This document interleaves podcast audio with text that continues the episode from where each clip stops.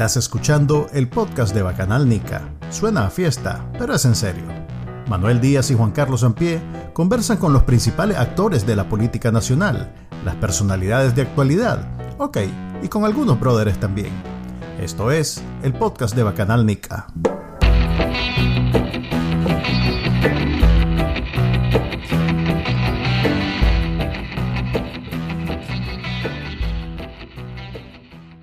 Buenas, buenas, bienvenidos al eh, podcast de Bacanal Nica. El día de hoy tenemos un episodio especial. Eh, vamos a hablar con, a ver, primero voy a hacer una introducción. Como siempre, le habla Manuel Díaz y me acompaña Juan Carlos Ampie. Y en esta semana tenemos eh, la, la, segunda, bueno, no la segunda parte, pero sí la respuesta a una invitación que hicimos nosotros hace algunas semanas así abierta al público de Bacanal Nica. Creo que fue hace meses más. ¿eh? no se sabe cuándo estamos grabando esto, así que no, no, no venda. Ok, eh, esto fue una invitación a quien viviera en Nicaragua que quisiera hablar con nosotros sobre lo, lo que está viviendo en este momento eh, bajo la dictadura de Daniel Ortega. Y de esa invitación eh, nos respondieron un par de personas y una de ellas es el invitado de hoy. Es alguien que vive en Nicaragua todavía, hoy, hoy está ahí en Nicaragua, desde, ahí nos está hablando. Es un joven y está dispuesto a respondernos las preguntas que tengamos sobre cómo es su experiencia viviendo en Nicaragua, como que fuera a vivir en, en, el espacio, ¿verdad? Y eh, la diferencia es que nos, nos va a hablar francamente, pues no nos va a dorar la píldora, no nos va a decir cosas que queremos escuchar, nos va a hablar francamente sobre lo que él piensa y lo que está viviendo. Y, y, bueno, y lo vamos a conocer y le vamos a hacer muchas preguntas y a partir de ahí pues vamos a tener un episodio diferente a lo que normalmente tenemos. Lo vamos a presentar como Martín. Ese no es su nombre real, pero ese es el nombre que vamos a usar el día de hoy. Y Martín tiene, bueno, bienvenido Martín, gracias por participar en el podcast de Bacanalica. Un placer completamente estar en este espacio. Ok, eh, estudiante universitario, 18 años, ¿eso significa que estás como en segundo o tercer año? Sí, estudiante de una universidad confiscada. Oh, ok, entonces es una universidad privada que ahora es pública, ¿así es? Empecemos por ahí. ¿Qué les han dicho? Eh, eh, eh, o mejor dicho, ¿qué has visto vos? ¿Ha cambiado tu, tu, vida estudiantil a raíz, de, a raíz de esa intervención del Estado, del régimen? Pues fíjate que así como cambiar, cambiar, no tanto, porque me he dado cuenta que era algo que ellos no tenían pensado realmente. Es decir, no era como que había un plan meticuloso detrás de eso. Fue algo que hicieron así porque le salió. Es decir, lo tenían pensado probablemente, pero no sabían la cantidad de cosas que eso implicaba hacer, como el cambio de la imagen, el cambio de los manuales de estilo que tenían las universidades y cómo iba a ser acogido eso por los estudiantes. Es decir, ellos no, no sabían absolutamente nada de eso y de hecho que ellos no tienen este, ningún tipo, o sea, todavía a la fecha de hoy ni siquiera tienen una forma en la que hacer los carnets de los estudiantes porque no lo han dado. Tienen muchos títulos atrasados, títulos de bachilleres que entraron en este año, no lo han dado porque supuestamente ni siquiera han llegado a la oficina central. Entonces, pues realmente fue algo que hasta ellos mismos lo agarró con los pantalones abajo, por decirlo de alguna forma. Y pues hay, hay docentes que fueron despedidos, lógicamente. Hay docentes que fueron despedidos. Hay otros que todavía se mantuvieron. Y, y algo muy importante que quiero saltar es el hecho de que, aparte de que se quedaron, ellos eh, frontalmente dan, por ejemplo, mis clases de derecho, que son clases muy difíciles, porque créeme que son difíciles porque hacen... Soy abogado, bueno, Juan Carlos también, o sea que sí, sabemos la dificultad de tratar de explicar cómo funciona el derecho sin... Por, algo no ejercemos. Sí, tener una forma de, plan, o sea, un ejemplo real en la vida real. Miren, así funciona, pero en otros lados. Aquí no, aquí todo es como el comandante dice. Me imagino que a eso te referís, ¿no? Sí, eh, muchos docentes, por ejemplo, hacen referencias bien escuetas al, al, a los asuntos, muchos no les gusta hablar y siempre dicen, ah, recuerden que esto no es político, o recuerden que no estoy hablando de política, o no sé qué, pero eh, personalmente he hablado con dos de ellos y dos de ellos no están de acuerdo. Tuve la ventaja de, estudiar en tiempos de, democracia y entonces eh, habían discusiones abiertas políticas sobre incluso los, 80, eh, lo que estaban haciendo en ese tiempo los liberales. Eh, y, habían pues, este, diferentes posiciones donde veían lindo lo que sucedió en los 80, que me acuerdo mucho de la frase de la revolución era fuente de derecho, eh, como una forma de explicar lo que sucedió en ese tiempo sin entrar en, sin profundizar mucho. Pero pues como había poderes del Estado y estaban bastante separados, entonces había esa ventaja de, poder identificar que si el, Poder Judicial y el Poder eh, Legislativo tenían estas diferencias y funcionaban diferente y todo lo demás, lo podías ver, pues, o sea, veía incluso hubo crisis del Poder Legislativo en ese momento y entonces vos podías apreciar el, balance y, los contrapesos y todo lo demás. En la universidad nunca tuvimos problemas con decir este es sandinista, este no es sandinista, y, por lo tanto las discusiones giraban en torno a esa vinculación, sin que nadie se ofendiera por eso. Eso tenía la UCA, pues no, nadie se ofendía porque estabas hablando con un sandinista, le decía, pues piñatero y esto y lo otro, de, tal vez alguien se ofendía, pero nadie pues se ponía a pelearse a los golpes. En eso Nicaragua en los años 2000, el inicio de los 2000, era bien, digamos que menos, menos, menos polarizado. Hoy en día definitivamente, y eso es lo que te quería preguntar después de creo que cinco minutos de balbucear, eh, hoy en día eh, vos no puedes decir abiertamente que no sos sandinista, no puedes, digamos, tener una plática alrededor de que si el frente es una dictadura o no es una dictadura, o si es eh, hay separación de, de, poderes. Eso, esas pláticas no las puedes tener abiertamente. Depende, porque fíjate que al estar en dos universidades son dos estadios diferentes, muy diferentes. En una universidad eh, puedo hablar libremente de todo lo que acontece. Es decir, puedo decir, em, si no soy sandinista, puedo decir la falta de democracia, puedo decir la falta de institucionalidad, puedo tener largo diálogo pero en la otra universidad claramente no, no es posible. pero ¿qué pasa si de pronto, digamos, vos decís, pero es que el, Estado de Derecho, y entonces alguien dice, ¿cuál Estado de Derecho? ¿Qué pasa? Se ponen a reír, se ponen a... Esa conversación ya la sostuvimos. Ya la sostuvimos porque em, varios de mis compañeros una vez tuvimos, hablamos de los derechos, las generaciones de derechos humanos. Y era obvio que él sí iba a tocar el tema.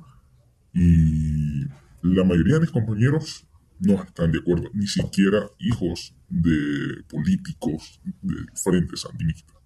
Hijos de políticos me refiero a gente que está afianzada en buenos cargos, afianzada en buenos cargos del Frente, no están de acuerdo. Entonces, pues...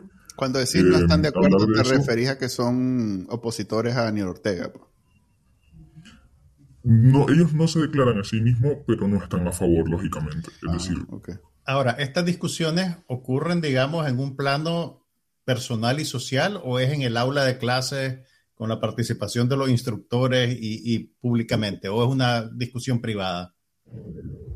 Es una discusión que se da en el aula de clases cuando con determinado docente. Cuando hay docentes que uno dice, este ha dicho tal y tal cosa, puede que pueda conversar este tema con nosotros. Entonces es más o menos creando un ambiente de confianza también. ¿Y has notado, en, una vez que las universidades fueron intervenidas, que los brazos políticos del FSLN tienen más presencia? El eh, UNEM, por ejemplo. Pues eh, UNEM siempre anda, del, pasa por las secciones, siempre anda haciendo como pequeñas rondas. ¿Y, ¿Y antes de que la hicieran pública podías tener estas discusiones o tampoco? sí las podías tener más libremente. Te sentías con mayor confianza porque no era como que te podían hacer cualquier cosa. Es decir, ahora es una universidad del Estado.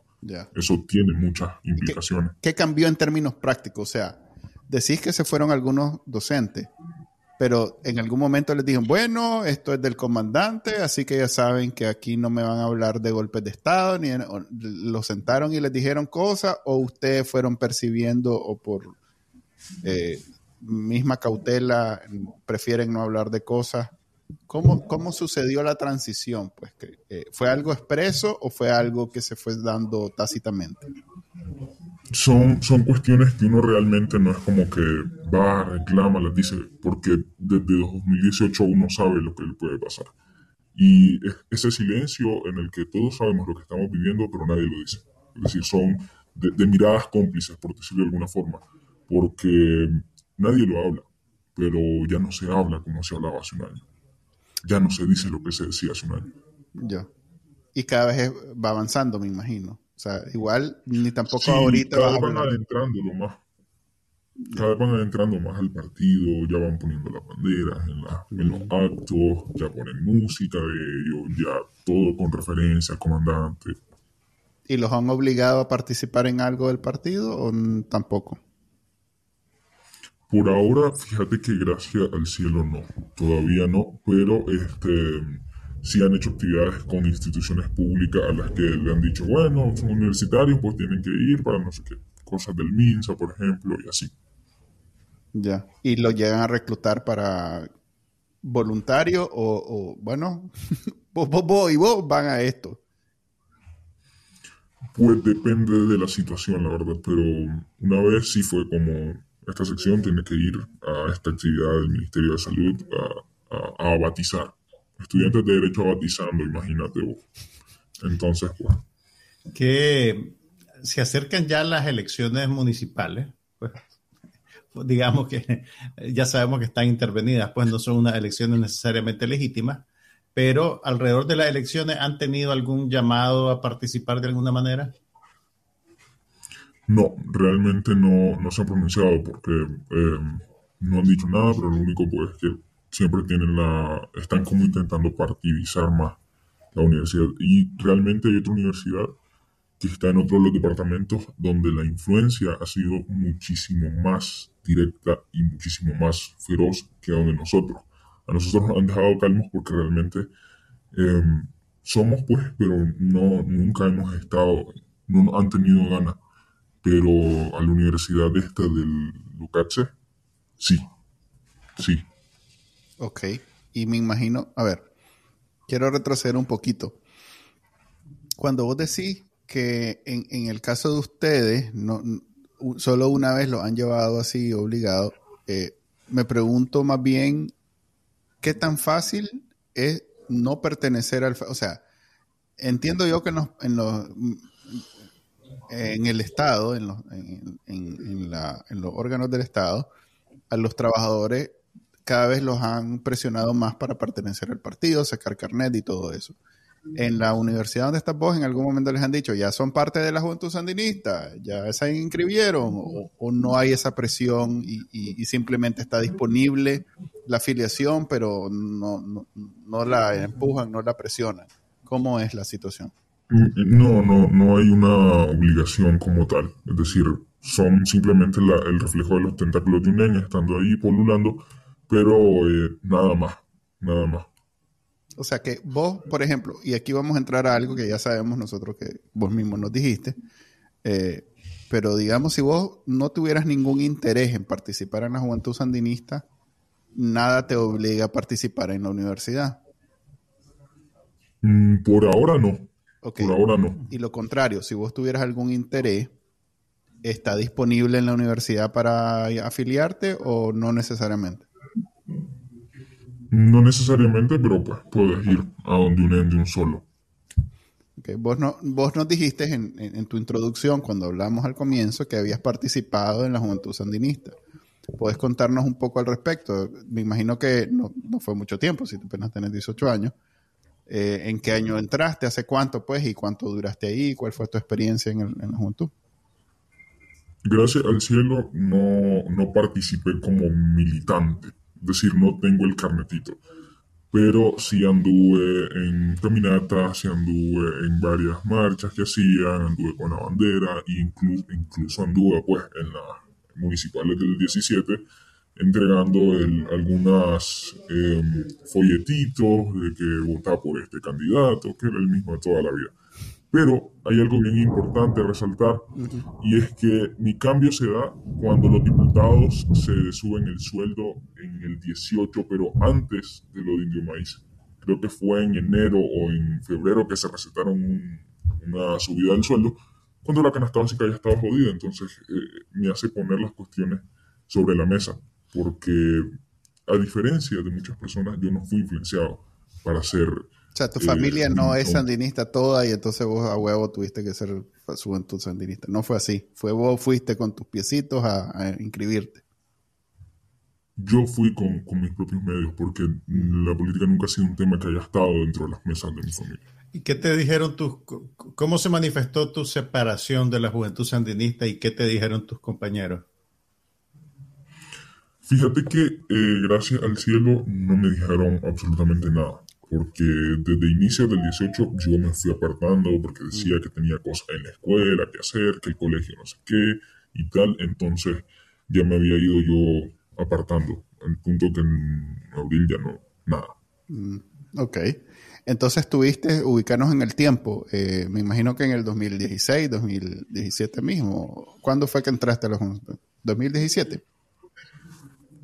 iba ya solo a caminatas en más o menos 2015, bien pequeño. Bien pequeño, era 2015 y ya en 2016 ya estaba en pleno con las elecciones y tal, y 2017. No estuve mucho tiempo. ¿Alguna vez viste algún fraude electoral? ¿Alguna.? que una vez metido en el partido te lo venden como que todo el mundo lo hace y no hay falla, como toda pandilla de amigos en Nicaragua que una vez sos brothers ya no hay falla hablar de esto, hablar de lo otro, hablar de de Verguaro, hablar de robarse esto en la venta. ¿Quién sabe, Tenés amigos interesantes. De, chupar gasolina de las camionetas. sí, tengo amigos interesantes. Este, eh, eh, en el, estando en la juventud sandinista, en las vagancias de Chavarlo, en algún momento viste algún fraude electoral, alguna cuestión más seria, que ahora ya sepas que era eso y en ese momento tal vez lo veías como vagancia o no eran muy, idealizado todo muy no porque como eh, yo era muy menor de edad no era como que ya fuera el gran militante no realmente fue una militancia de muy bajo perfil. Sin embargo eh, por ciertos contactos que uno normalmente tiene se sabe que en la alcaldía hay despilfarro de cada una de las obras que ejecuta el gobierno de toditas y es entre varias personas. Ok, no, bueno. Estamos que, que el modo sandinista, ¿no? Para abril de 2018 vos ya no estás, digamos, inserto en la dinámica social de la, de la JS. Pero vos cómo experimentaste las cosas que pasaron en abril de 2018, pues, ¿qué sentiste? Rabia, indignación, dolor. Esas son las palabras que creo que todo nicaragüense diría, pero como joven era aquel sueño, aquel, aquella utopía, ¿sabes? Que te inunda la cabeza, que sí vamos a cambiarlo, iba a todas las marchas, no sé qué, que lo íbamos a tumbar.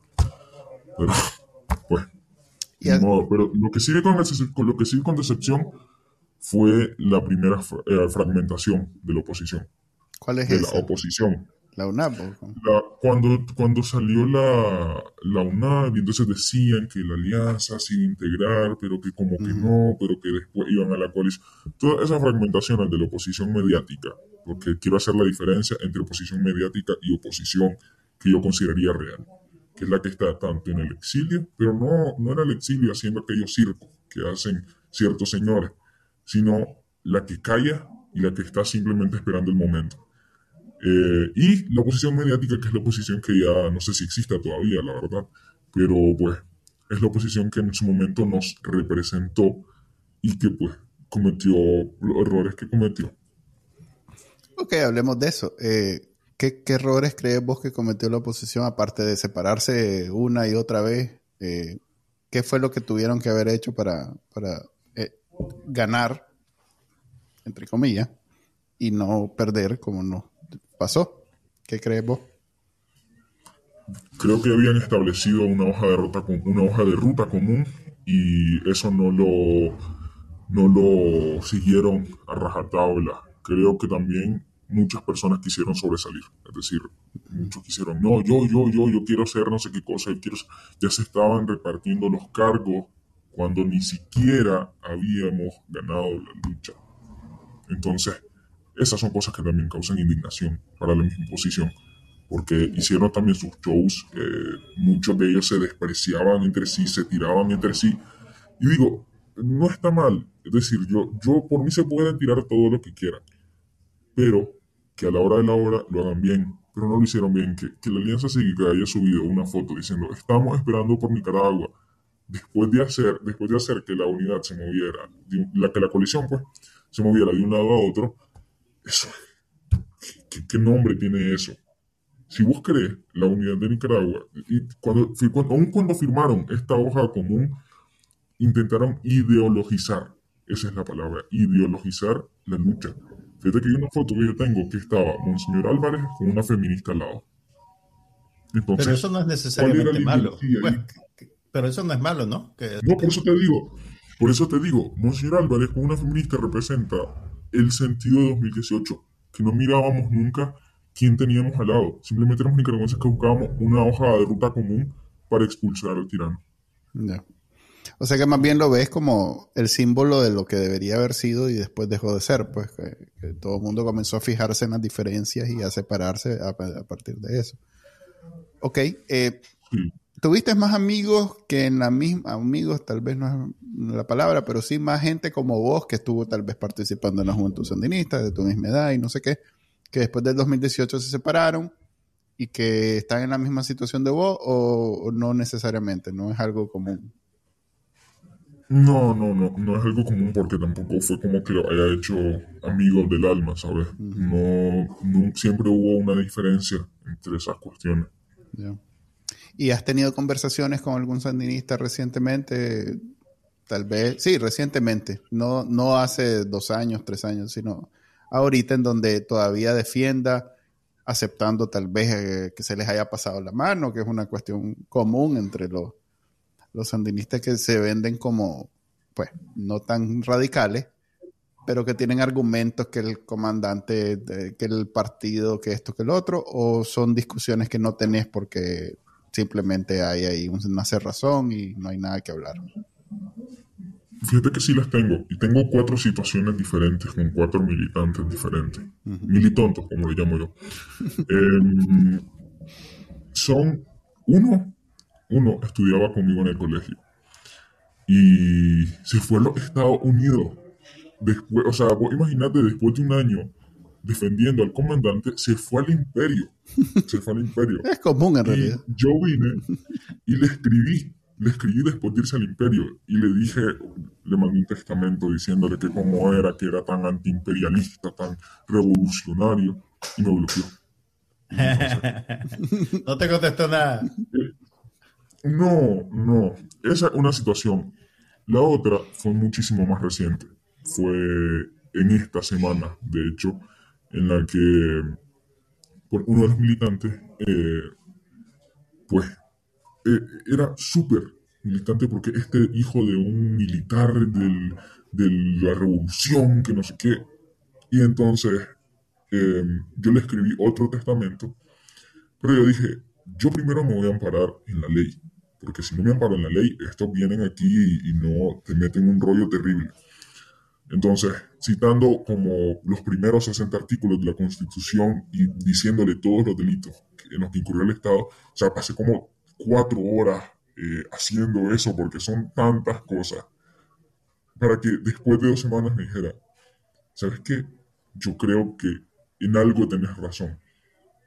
Pero eso, eso es algo. Mm. Eso, ese algo que me dijo, eh, algo. Ahora, no, no pues eh, aprecio el cuidado que tuviste en irte a fundamentar en la Constitución, pero realmente creo que no hay ley que te no hay ley que, que, te, que, te proteja a la hora de, argumentar, pues, con la gente que, está ciega con el régimen, supongo.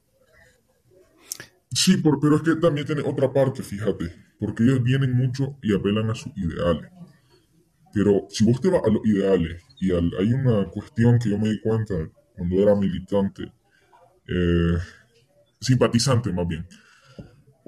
hay una cuestión que escribió Carlos Fonseca en el 69, que era como también la hoja de ruta del Frente Sandinista en ese momento, y ahí habla del respeto a los derechos humanos, ahí habla del respeto a las libertades públicas, entonces son cuestiones con las que también buscó fundamentar, y dentro de su mismo pensamiento, por ejemplo, con la persecución de la iglesia, que antes del 79, los miembros del movimiento cristiano revolucionario, ahí puedes hacer una, una conversación con ellos. Es decir, en su misma ideología, ellos también están mal. Lo que pasa es que ellos no lo... A ver, el problema no es tanto en encontrarlos en, en estos errores, delitos, en realidad crímenes de la humanidad, la mayoría, sino lograr que acepten que lo hacen. Porque el problema es que no, es que existen los crímenes, que en efecto existen. El problema es que ellos dicen que no son, que no son, que no, ellos no hacen eso. Pues. O sea, vos le preguntás y hay libertades en Nicaragua. O hay libertad de, de asociación religiosa, o no hay ningún preso político. O sea, todo eso, el problema es que no aceptan que existe. Ante la inexistencia de todos estos temas, te quedas sin argumento a la hora de discutir con alguien. Te dicen que los presos políticos violentaron las tres leyes estas. Por eso. Ya, ya la explicación de por qué no existe ya es otra conversación. Pero el inicio es, vos le decís, por ejemplo, mira, hay 300 muertos, 300, más de 350. No es cierto, no existen. Entonces, ¿qué vas a argumentar ahí? ¿Qué violación de derechos humanos? no existe. Ellos, ellos establecieron una comisión de la verdad. Y su comisión de la verdad, que era la comisión de la mentira de la Asamblea Nacional, decidió detallar al menos 190 casos, me parece. Entonces vos te agarras de, esos 190. Exactamente. Me agarro de dos. De uno que dice que murió en un tranque, en ese tiempo no había tranque. Mm. Y entonces yo le digo, si es tu comisión, entonces, claro, uno tiene que aprender a jugar con todas las cosas que ellos han dicho y han, y han hecho, ¿sabes? Porque es muy difícil desmontar a un maje que no cree en, en, la democracia, básicamente, en una república y que está ciego pensando en su, en su ídolo. Cuando tenés esas discusiones con, con, gente que está alineada con el régimen, ¿por qué lo haces? ¿No, no, no tenés miedo de que te etiqueten como como opositor, de que tenga alguna consecuencia que enfrentar? El miedo siempre está. Creo que el miedo a esta altura ya es intrínseco y es, ya es cualidad de cada nicaragüense. Y me perdonan por normalizarlo así, pero así está la cuestión, es decir, ni modo. Al contrario, eso es lo que eh, necesitamos oír, pues, que si es algo que ya todo mundo, porque estando fuera, tal vez te das cuenta de las noticias, pero no hay manera de saber cómo lo vive todo el mundo. Entonces, eso es lo que necesitamos, que vos nos contés. ¿Cómo se vive el miedo en Nicaragua? Básicamente, en términos prácticos.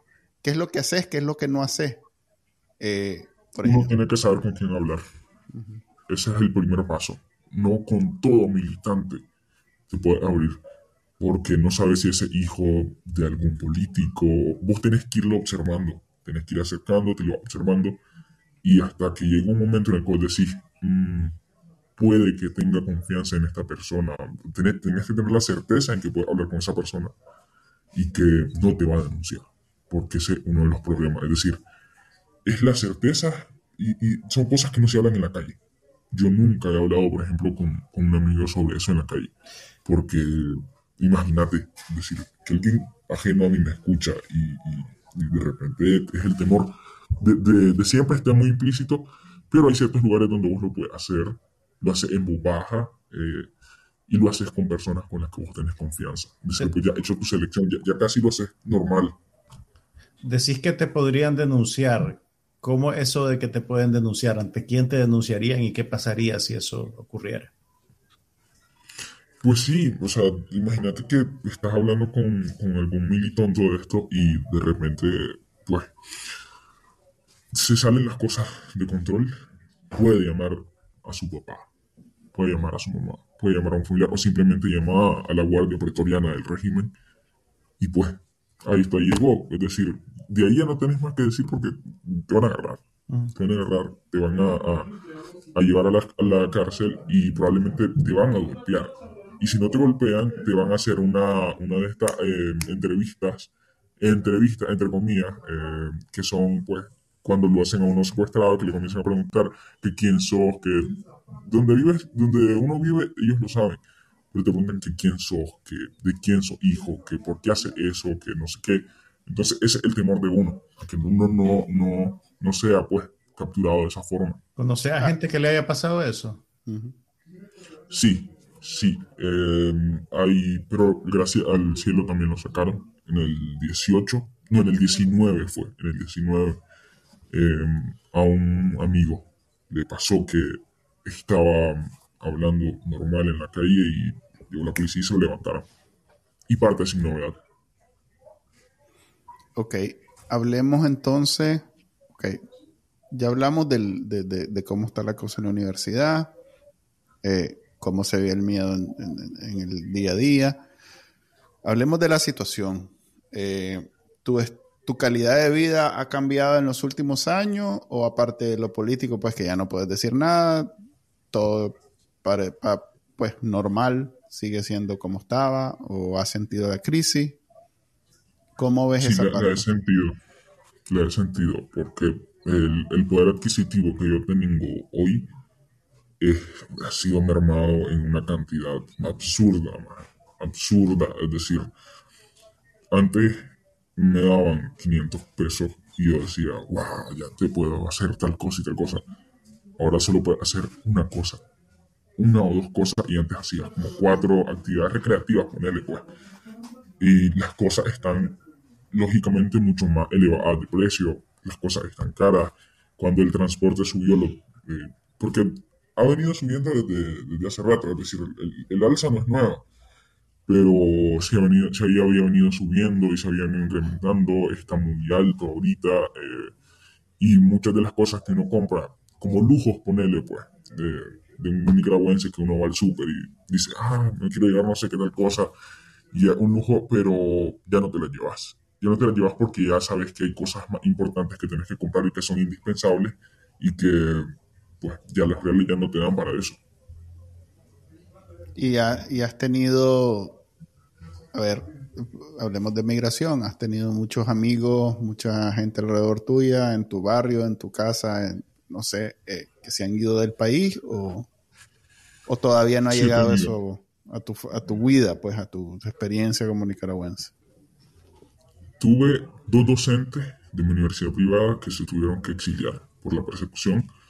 Tuve tres primos que se fueron del país en el lapso de cuatro o cinco meses he tenido, a ver, ah, te los cuento, son como cuatro amigos, cuatro amigos que se fueron del país y todavía hay otros tres más que tienen planeado irse. ¿Vos has pensado en emigrar? Fíjate que era una cuestión que yo en el 18 decía, no, porque la patria me necesita, que no sé qué, que es mejor estar aquí para hablar las cosas. Pero, uff, a cuatro años de eso uno ya ya sí lo ha estipulado. Yo sí lo he pensado varias veces, varias veces, pero todavía digo, hasta que llegue el punto en el que ellos lleguen a mí, em, o que mi economía ya deje de ser tan estable, ahí sí. Pero realmente soy un privilegiado, pues es decir, no es como que sea de una familia humilde, por decirlo de alguna forma. Tengo uno que otro privilegio. Sí, me es evidente desde el momento que tenés, o sea, y vas a la universidad. Pues sabes que en Nicaragua solo el 2% va a la universidad eh, de los que se bachilleran. 2%. Eh, ok, eh, estabas hablando de, de, tus amigos y, de tu círculo que se había ido antes que te interrumpiera Juan Carlos, así tan.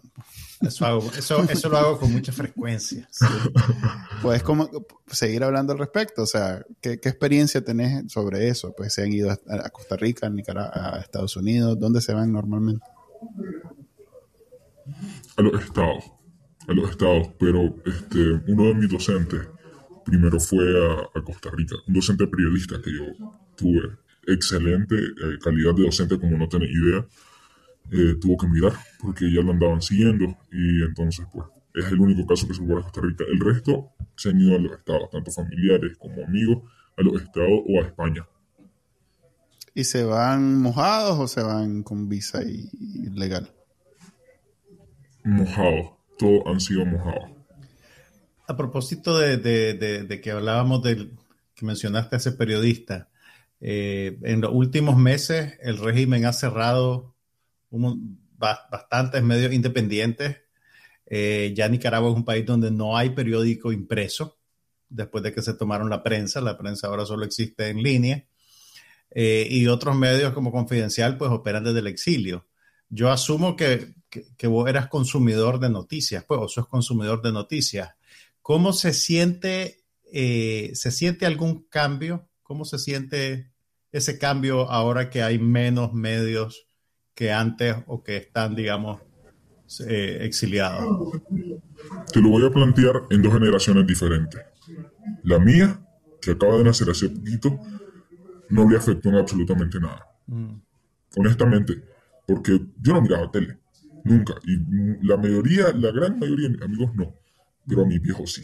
Mis mm. viejos que miraban, por ejemplo, el 10 o el 14, o bueno, antes miraban el 100%, pues, pero... Y leían el periódico, que me imagino que leían la prensa. Sí, mi viejo sí leía la prensa y pues se lo cerraron entonces. Y cuando el 10 cambia su línea de, de, de lo que estaban diciendo y decide guardar silencio. Y ojo, el, hay mucha gente que viene y critica que haya cambiado su línea editorial, por decirlo de alguna forma, pero, pero créeme que estando en el país, que, que, la policía te ande siguiendo, que te estén buscando tu Facebook a cada rato, que te estén llamando, que te estén llegando mensajes de desconocidos, eso no, eso no creas más en que eso es regalito de Dios. Entonces, yo sí estoy honestamente, no había otra vía para que el día siguiera funcionando. Vos no lo, no, lo resentís entonces.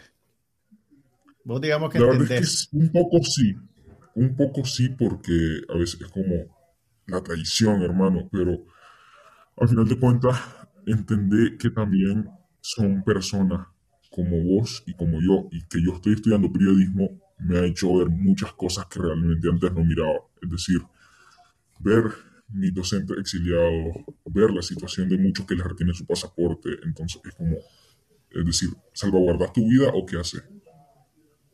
Ya, entonces a vos no te cambió para nada todo esto, cambio, valga la redundancia, pero entonces eh, a tu viejo los cambios en, en los medios ha provocado que ellos se acerquen un poco a como vos consumís la información o simplemente han dejado de consumir información?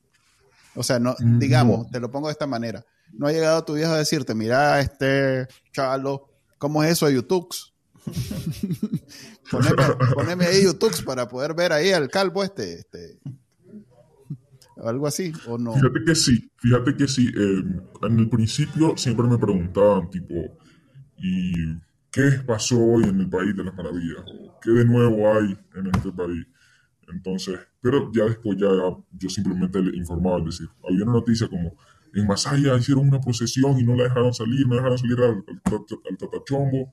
Entonces ya le iba a decir yo, mire papá, que no dejaron salir al tatachombo y a mi papá, ah, a ver, enséñame el video. Ah, ya, ya mire. Pero él de corresponsal. Sí, no. Soy, está encargado de dar las noticias en tu casa. Pero él por su cuenta no ha, no ha encontrado la manera de estar al tanto, de seguir los medios independientes que se mantienen en Internet. No ha llegado a ese nivel, pues, de... Fíjate que a él se le dificulta el teléfono, pero a mi vieja no. Mi vieja sí eh, me dijo, poneme ahí a la prensa, que no sé qué, enseñame. Y ya, ya sabe, ya entra a Facebook, ya tiene sus noticias al día y ya te informa. Ya. Mencionaba algo de las redes sociales. ¿Tu conducta en tus cuentas de redes sociales ha cambiado? Eh, te, te, te, reservas ciertas cosas que sabes que te pueden generar problemas?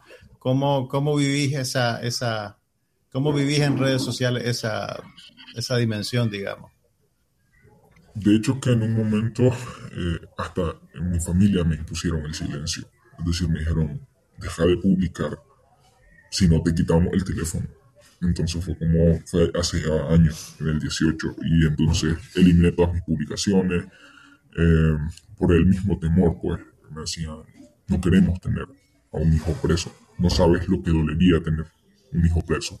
Y entonces, pues, la he eliminado, pero lo que hago es rememorar hechos históricos antiguos y Por ejemplo, masacre estudiantil del 23 de julio. Ya uno pone, la dictadura somocista masacró a los estudiantes que estaban protestando por no sé qué y no sé cuánto.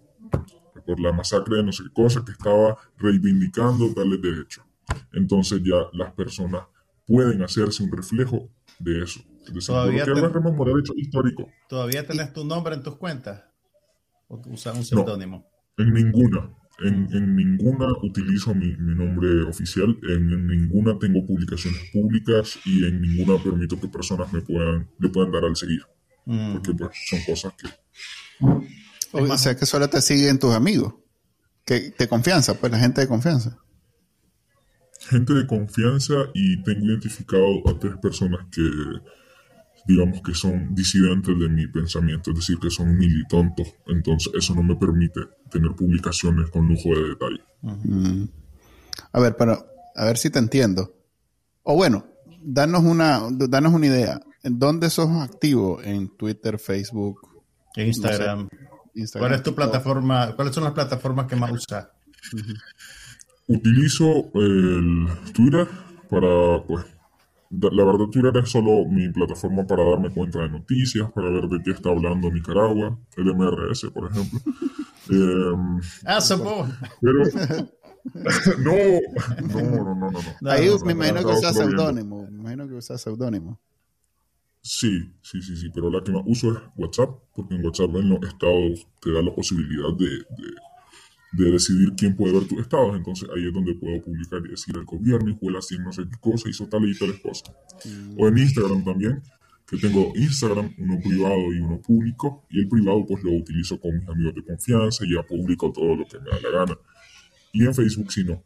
En Facebook no porque, bueno, está la situación esta, a pesar de que yo puedo seleccionar a quién le puede llegar la publicación, pero pues eh, la verdad es que un poco de pereza me da. Es mucho trabajo ya. Sí, Ok, pero si publicas en, en WhatsApp, quiere decir que todo el que tiene tu teléfono puede verlo, ¿no? no. Hay una cuestión que tiene WhatsApp que vos seleccionás los contactos que pueden verlo. No te he preguntado ideológicamente cómo te ubicas, si, sos- si te sentís que sos alguien de derecha, de izquierda, o te da igual y más bien sos sentido común, ¿cómo, cómo te ves a vos mismo? Esa es una buena pregunta, pero como la mayoría de los jóvenes, prefiero no definirme, prefiero agarrar de cada lo que tiene bueno, es decir, lo que yo pienso que tiene bueno, yo agarro ta, y ahí va mi propio constructo del pensamiento. Ok, entonces esta discusión, a ver, yo identifico que lo que llamamos ultraderecha, que no, ultra- que no quieren que le llame así, los que son más radicalmente antisandinistas, como una reacción a los tiempos cuando eh, había lo contrario, pues que había una especie de mayoría eh, izquierdosa que criticaba mucho lo que pensaba Doña Kitty con el C por L y con lo que hizo la, la alianza y que de pronto como había gente del sandinismo ahí, entonces ella decía que mejor no y entonces en Twitter le caían encima porque decían lo que dijiste vos aquí, que es algo de sentido común, que por qué estarse fijando en esas diferencias si lo que queremos es una unidad y no sé qué. Pero como fue tan abrumante la, la reacción eh, o no la reacción, sí, eh, la, forma en que Twitter le cayó encima a ese pensamiento ideológico, lo vamos a subir de categoría porque al final de cuentas es una cuestión bien poco más baja, pero bueno, ese pensamiento ideológico. Hubo una reacción que es lo que estamos viendo ahorita, que es lo contrario, o sea, un momento, todas estas eh, discusiones o críticas o demandas de, de- de no al sandinismo de forma radical tienen razón de ser y entonces ahora vemos una, una ola de, de mensajes y de usuarios que más bien empujan hacia el otro lado, que dicen más bien eliminemos todo lo que sea sandinismo, y así sea reformado o no reformado, es más, eliminemos todo lo que sea izquierda eliminemos todo lo que sea de aquí para allá, todo lo que sea moderado. Ya, yo creo que ya ahorita hasta los centro derecha ya se fueron en el saco, pues. Pero el, el señor, es- ese señor, eh, me da risa porque hay un video que subió el, el abogado Morazán Que salía pues siendo parte de la, de la, campaña de, tradicional nicaragüense de Quiñones. De la campaña de Quiñones. Que no los queremos, no los queremos. Una y otra vez tienen que entender que los detestamos, que los repudiamos, que no los queremos ver, pero ni en pintura, Dios mío. Pero pues, punto y aparte con eso. El señor Somoza tiene que saber que el sandinismo surgió porque su tío, eh, su papá y su abuelo hicieron picha a este país y impidieron que surgieran expresiones democráticas, que es lo que él está pidiendo. Se me hace irónico, no tiene ni siquiera autoridad moral para venir a decirnos aquí qué vamos a hacer. Entonces, bueno, eso por una parte. Lo otro es que los otros majes, como la Kitty Monterrey, yo no sé qué, qué onda con la Kitty Monterrey, si en el 2016, desde el 2011 al 16, estuvieron en contubernio con el MRS. Entonces, peleas de viejitos histéricos que, que, realmente es como, ¿qué? O sea, más, ¿qué, ¿eso en qué, qué, le aporta al futuro del país? ¿Qué le aporta al futuro del país? Decir, voy a silenciar la opinión que piensa diferente a mí. Eh, Hugo Torres murió en la cárcel. Y, y, la gente, uno andan ahí, no sé, fíjate que justificando la muerte de una persona en prisión.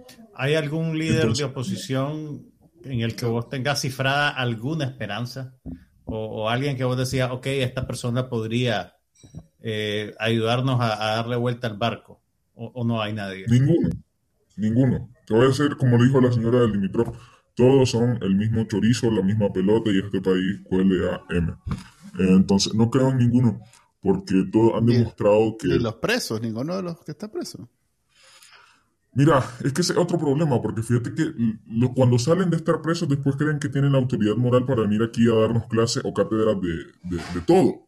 Entonces hay uno que fue expreso, que anda también hablando puras pajas, porque eso es lo que habla, y que considera, o sea, tiene una visión de la historia completamente distorsionada. Y mi problema no es que la tenga, mi problema es que este tipo de expresiones que han tomado mayor voz tengan cabida en, la nueva, en lo que denominamos utópicamente la nueva Nicaragua. Porque yo creo que una persona que está en contra de los derechos de las demás personas no puede tener cabida bajo ninguna condición en un nuevo país. No es posible. Ok, pero este razonamiento nos deja en un problema diferente, que de nuevo eh, es quizá el origen de los demás. que si no hay ninguno que vale la pena, entonces no, no, no, avanza la cosa. No hay liderazgo, no Pero fíjate que te voy a decir una cosa. Particularmente los viejos, los viejos, porque digo, mis viejos sentaron una opinión. Yo cuando, cuando estaban los candidatos, yo dije, mm, no apoyo a ninguno, pero me inclinaría por Félix porque el plan de Félix que lo leí, era un plan, era un plan moderado, es decir, era un plan que uno dice, bueno, favorece a los unos, a los otros, es un plan de país, de república. Pero el, mis viejos tenían más esperanza en la chamorra. Y no solo mis viejos, eh, vino, vinieron dos días hace, cuando estaba pues la cuestión, hace un año. Y entonces ellos, todos ellos tenían en común que querían a la Cristiana Chamorra. Y te lo digo, la mayoría de personas adultas eh, confiaban en la chamorra. Y si las personas creen, te lo voy a decir así, yo nunca voy a decir, este es mi candidato y lo voy a defender a rajatabla. Si las personas, si un 49% del, del 100% del, de las majes gana una elección, ponele, una encuesta, y la gente dice, por 49%, no por mayoría simple ni siquiera, por un 49%, dicen que ese maje va a ir, yo me monto en el caballo de ese maje porque es por el bienestar común y es por mi libertad y por la recuperación de mi derecho. Ok, entonces si bien no, no encontrás ningún liderazgo con el que vos te identificás plenamente, pero entendés la importancia de tener un liderazgo que, que hay que apoyar para salir de, para moverse. El problema es que no nos movemos. Entonces, te vuelvo a plantear entonces la pregunta. Si todos son así, eh, parte de lo mismo, ¿cómo avanzamos?